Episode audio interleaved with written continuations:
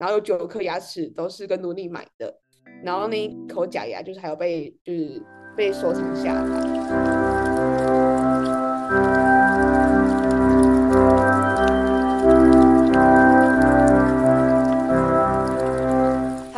欢迎大家再次来到日更剧场，我是第三季的特别来宾，也是前前主持人芷逸。Hello，芷逸，哇哦，子怡今天要来分享这本书，我觉得非常的期待耶，真的是比上一本 还要期待。它叫《历史课本不能说的秘密》，是吗？对，上一排有点太难了，它探讨太多的议题，然后我觉得，嗯，我们还是要来一点轻松的小品，也是蛮有，就是蛮有趣，但是它也是深入浅出的一个呃历史小品。我看到秘密就觉得已经很有趣，感觉就是那种标题就会让你想要看一下它到底是什么东西，标题杀人，而且它的副标是世界一流人物的黑暗黑病史，对，就说嗯。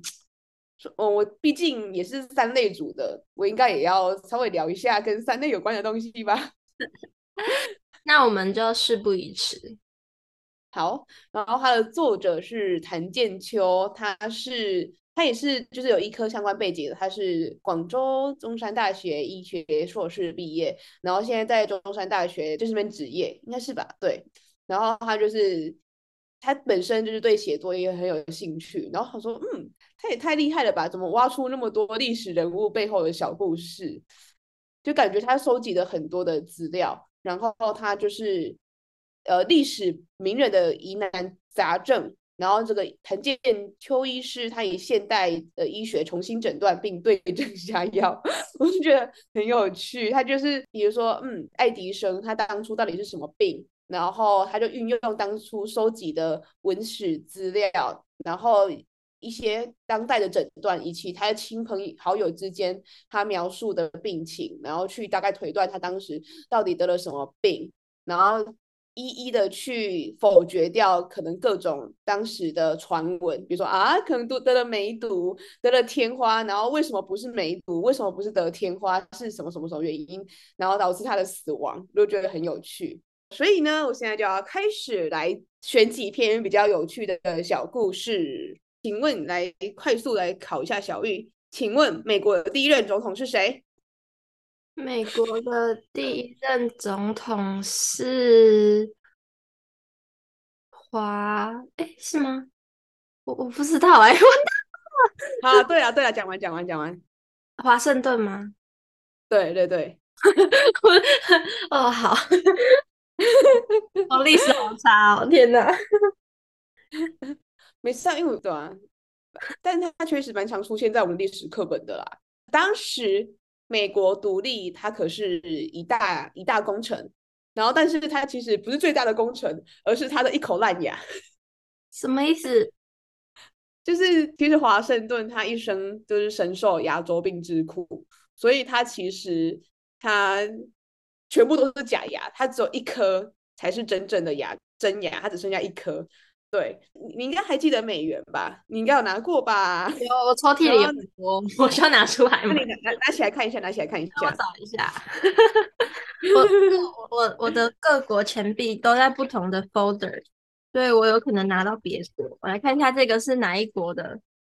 嗯，这个是是哪一国啊？英镑吗？哦，这是英镑。等一下哦，我可能会找不到美元在哪。太多张了，太多张了。不是因为我没有好好分，没有好好收好。我前几天做到一个噩梦，就我去美国玩，结果没有带美金，很惨。我想把它刷卡。我我这次去西班牙玩也是忘记带现金。我是连卡，哦，我那时候最好笑，就是我没有，我觉得我的梦里我没有开通那个可以国际刷卡那东东，所以我、哦、我在那里不能刷卡。就不知道为什么会做梦。打电话刷卡就好了，然后再分享个一个小知识，就是其实现在 Apple Pay 超方便，你出国不用带就是实卡，你也可以只用 Apple Pay 刷卡，然后也不用担心被偷。我放弃了，好吧。但就是大家如果认真看一下你的美金，可以看到华盛顿的头像，它就会非常的严肃出现在你的美金上面。为什么它很严肃呢？因为它牙齿痛。是真的啦，有有人说真的啦，我们就先把它讲完。他到底他的烂牙齿到底为什么帮助美国独立助了一臂之力呢？就是有一天，英国的一个统帅，他叫做克林顿，他就抓到了一个探子，然后一个信使，他拿着一个重要的信件，他就说。我们有一个牙医，他叫做约翰格林伍德，他是华盛顿的好朋友跟长期的私人医生，他住在纽约。然后他说，华盛顿他可能会去纽约找他，顺便看牙齿。然后，所以华盛顿他应该会让他的军队前往纽约，所以我必须要派兵增加呃纽约的军队，减少。呃，约克镇的计划改为征兵纽约这样子，这样子的话就可能就可以打赢华盛顿。结果后来殊不知呢，这个是跟蒋干一样。你哎，你还记得《三国演义》蒋干吗？就是呃，诸葛亮就是派蒋干，然后去让周瑜误会，就是故意放假的消息，然后让蒋干盗取，然后周瑜就会就是那时候发生了各个阴谋这样子。对，就是他利用蒋干。OK。对对对对，然后就中计，所以呢，殊不知华盛顿只是虚晃一招，他根本就没有要前往纽约看牙齿，而是在约克镇打仗。所以呢，那时候英国的军队在约克镇就是一败涂地。从此之后，他们就必须要让美国独立，签订了巴黎条约条款。所以这一口烂牙 就助了美国独立一臂之力。这个很像是一个奇闻异事。华盛顿真的想要这个故事被大家知道吗？我就觉得很好笑，而且他就说，其实华盛大家都说华盛顿他的脾气很糟，然后很暴躁的原因，可能是因为他牙齿痛。然后他就说，就是其实华盛顿他蓄了很多努力，他当时有很多努力，然后他有靠假牙。是用很便宜的价钱跟奴隶奴隶买他的牙齿，然后有九颗牙齿都是跟奴隶买的，然后那一口假牙就是还有被就是被收藏下来，嗯，就很好笑。然后他们就说，其实其实到最后不是美国有一个很好的传统，就是他们的总统只能当，诶是两届嘛，就是就是他没办法续任，就从此奠奠定了美国的民主。然后他们就说，嗯。可能当初华盛顿是因为他的牙齿太不舒服了，然后没办法在太太常在公开的场合演讲，所以他才不要继续当总统。他就说：“嗯，人家说教科书上面讲说，华盛顿辞去总统的职务，显出显示出他伟大的人格，但他真的是淡泊名利吗？”他就说，许多同时代的人跟历史学家都认为，华盛顿不断出现的口腔问题，大大削弱他说话的能力、交际能力跟当总统的愿望。而且他对自己的外表跟举止是很敏感，所以因为他牙痛嘛，他其实呃他的脸里面好像从他的画像里面可以看得出他的呃最接近牙呃牙齿脸脸颊这里是有一点缺陷，没有那么完美的。对，所以下次请你好好的看一下你的美元。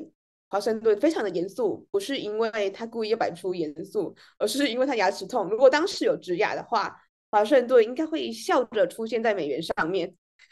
我以为是因为以前的摄影技术就是要比较久曝光时间，所以大家都选择不笑。原来不是这个原因。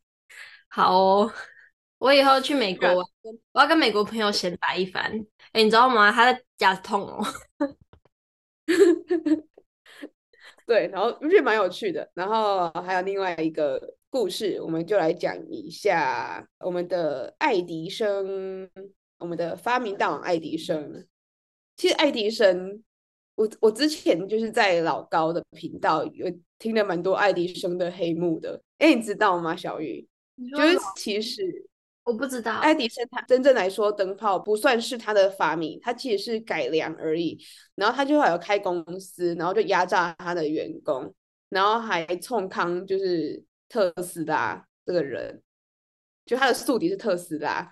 然后其实他没有那么的伟大，他做了很多就是小手段，让他自己的公司可以独大。哦，我知道，就是那时候美国有两个公司嘛，但我好像不是从老高那边看到的，我忘记我从哪里看到的，就是有两家在跟电灯有关的公司，然后那时候还竞争，然后就是比较会权谋嘛。对对对对对，他就是耍了一些小手段，然后功成名就。但我以前更小听到爱迪生的小故事，是说他就是耳聋。你有听过这个吗？没有。他又说以以前的他的野史是说，就是爱迪生他有一边耳朵是耳聋的，因为他以前担任送报生的时候，在火车上，然后有一个他自己的做做一个实验室，然后有一天不小心就是引发爆炸。然后那个列车长就很生气，就给他打了一巴掌，所以从此之后他就耳聋了。但其实就是爱迪生他从来没有承认过，或者是证明说这件事情有发生。但是我们好像可以看到他的一些就医状况，他以前是有得过中耳炎的，然后所以才导致他其实有一边的耳朵是失聪的。对，所以这个作者他就是不知道怎样可以挖到这些，他真正的一些。疾病史就很有趣，然后这个杀手讲说，就是有一天，就是爱迪生他要接受一个呃颁奖，呃要来感谢他就是发明的电灯这样子，然后他正要致辞的时候，他就突然昏倒了，身体状况就一蹶不振，然后就开始慢慢开始从那之后就呃一直没有好过，然后就死亡。他们就来猜说啊，爱迪生到。当时到底是什么样的疾病？这个作者他就用他的医疗的相关的经验去猜测，当时他是当因为当时他们有猜测说是呃癫痫啊，或者是他的呃心脏产生的疾病这样子。但其实爱迪生他当时快要他也活蛮久的，他其实活到八十二岁。他当年当时往年最严重的疾病就是糖尿病。然后他们就说，他当时的昏倒原因可能是因为糖尿病产生肾梗，就是糖尿病，他最后其实我们最担心的是他会肾功能会受损，所以像我们的阿嬷，她每次去回诊的时候也，也常常要注意她的肾功能好不好，因为很多糖尿病的患者到最后最终都是要洗肾的，这个是他他的。终点都是要洗肾，所以但是有糖尿病的人都要特别注意自己的肾功能啊，不要吃太咸啊，各种，然后睡眠要充足。然后讲到睡眠充足这件事情呢，爱迪生发明的电灯，让我们人类从此在晚上有更多的加班的理由，然后很晚睡啊，像小雨常常熬夜剪片。然后你知道，就是爱迪生他其实是一个他睡眠超短，听说他一天只睡四个小时。这就是为什么他可以发明那么多东西，因为你在睡觉的时候，他还在努力呢。在当时的时候，他一九一四年，他在《纽约时报》就发表了一篇文章，他说：“未来的人将在床上花更少的时间。”但我觉得很好笑，现在的人都在床上玩手机，没有关系。他的意思是说，一百万年后，人类根本就不需要睡觉，真的，睡眠是荒谬的，是坏习惯，我们不能。突然摆脱习惯的束缚，但仍然可以摒弃它。在这个世界上，没有什么比睡的睡得太多对人类工作效率产生更大的威胁了。他是工作狂哎，嗯，他是他一天只睡四到五个小时。那你去网络上查，你就可以查到说，呃，爱迪生他有一个短睡基因啊，什么什么之类。知道这种人在呃人口里面只占了百分之一趴还是什么什么的，然后睡得很少，然后工作效率就很高，这样。但我没办法，我一定要按照生物时钟睡觉。然后作者他就后面有点 diss，他就觉得很好笑。他就说，对睡眠时间 掉以轻心的爱迪生，在这个问题上没有养成好习惯跟真正的作息规律，也许就是他罹患糖尿病的原因之一吧。然后他就说，嗯，无奈的是，把电灯发明推向全世界的正是他本人。我觉得有一种聪明反被聪明误，哎，就觉得爱迪生还是害了自己，还有害了全人类，害我们晚上不能好好的睡觉，还要加班。没有，不能怪他。但那我觉得我可以科普一下他跟特斯拉之间的细节，就是反正那时候他花了很多钱在直流电，那特斯拉是交流电。简单来说是这样。但是呢，因为你已经花了很多的投资了嘛，你不可能就放弃，然后用交流电。但所以呢，他们就、嗯、呃一些权谋啊，然后一些欺欺诈啊，之后呢，就是在电流之战中，就是特斯拉是被迫离职的，这样。啊，对对对，好，感谢小雨帮我们再开一个小小的分页，讲一下。但我觉得比较有趣的还是他的他那个不可告人的私人病史。我觉得最后一个很还还有一个很有趣，就是真的是息息相关诶。啊，刚我我刚才讲错，就是爱迪生他是享年八十四岁。然后其实呢，我们的汽车大王福特，他曾经是爱迪生旗下的工程师，然后他也非常的尊敬爱迪生。因为他那时候就是成功的研制两辆以燃油燃烧汽油为动力的汽车的时候，爱迪生就很高兴的跟他说：“年轻人，努力做下去吧，不要放弃自己的理想。汽车的构想是了不起的。”所以，他就是也是非常尊敬爱迪生。就算他之后自己就是在创办福特汽车公司的时候，他还是有跟爱迪生有联络这样子。爱迪生不是有说，天才是百分之一的灵感和百分之九十九的泪水啊，汗水。然后福特前福福特他就深信不疑。爱迪生死的时候呢，他的家人就把他的用一个管子，然后在他的鼻子前面留住他的最后一丝气息，然后作为信物。后来就是福特就把它收藏下来，然后做保存。我觉得，嗯，这就是一个奇闻小故事。等一下，那个。他他不是也是学三类的吗？他怎么会觉得那口气有什么特别的？我也我也我也不知道，但但他以为他是哈利波特，哈利波特里面史内普最后抽出一点点，但他不能丢到记忆里面去。J.K. Rowling 可能是有看爱迪生的这个故事，然后把它写下来。希望没有。好，嗯，最后一个我我也没有很想讲，我只是怕时间来不及。你最后一个有没有要讲什么？但我们可以私底下聊这个，就是这个我觉得没很适合讲，我只是想要分享小故事给你听而已。那是怎样？你先说，我想先听。就是庞加莱，他是一个数学家，然后他他很聪明，他的爸爸也是一个医生，然后但是他小时候就不小心，不是不小心，就是他得了那个白喉杆菌。然后导致他的声音就是很难讲话，所以从此以后他就是呃在上学求学过程中就是受到排挤，对，然后但他其实就是动脑动得很快，在数学方面从小就有成就，所以被他的老师叫做数学怪兽。这个作者他就是大概介绍了一下白喉杆菌，然后以及。以及当时研究出的一些白喉杆菌的疫苗，从此以后，这个疫苗就成为一个盾牌，成功的击垮白喉杆菌，所以现代的现代人就再也不会有白喉杆菌的这个细菌的侵犯，这样子，因为白喉杆菌它会导致声带麻痹嘛，嗯，但是是金子总会发光的，就像是我们的作者也有提到，我们的史蒂芬霍金他也是怪病缠身嘛，所以他也是有生理缺陷，发音困难。但是呢，他也是智力超群，就是运用他好像眼睛还是什么，然后就也是出了小说啊，发表了各种文章这样子。我觉得庞加莱他最厉害的是，他留下一个千古疑团，他那时候就他提出一个庞加莱猜想，然后这个就成为数学界的七大就是无法破解的难题之一。然后在二零一零年才终于有一个呃俄罗斯的数学家成功的印证住他的猜想。然后这个庞加莱他，他其实，在爱因斯坦之前，他就有提出狭义相对论的草稿，这样子。对，这个其实也没有什么没有特别的有趣，只是我觉得他的背景，然后跟他做的事情很有趣，我才会想要分享。但他其实没有像那个华盛顿跟爱迪生那么好笑。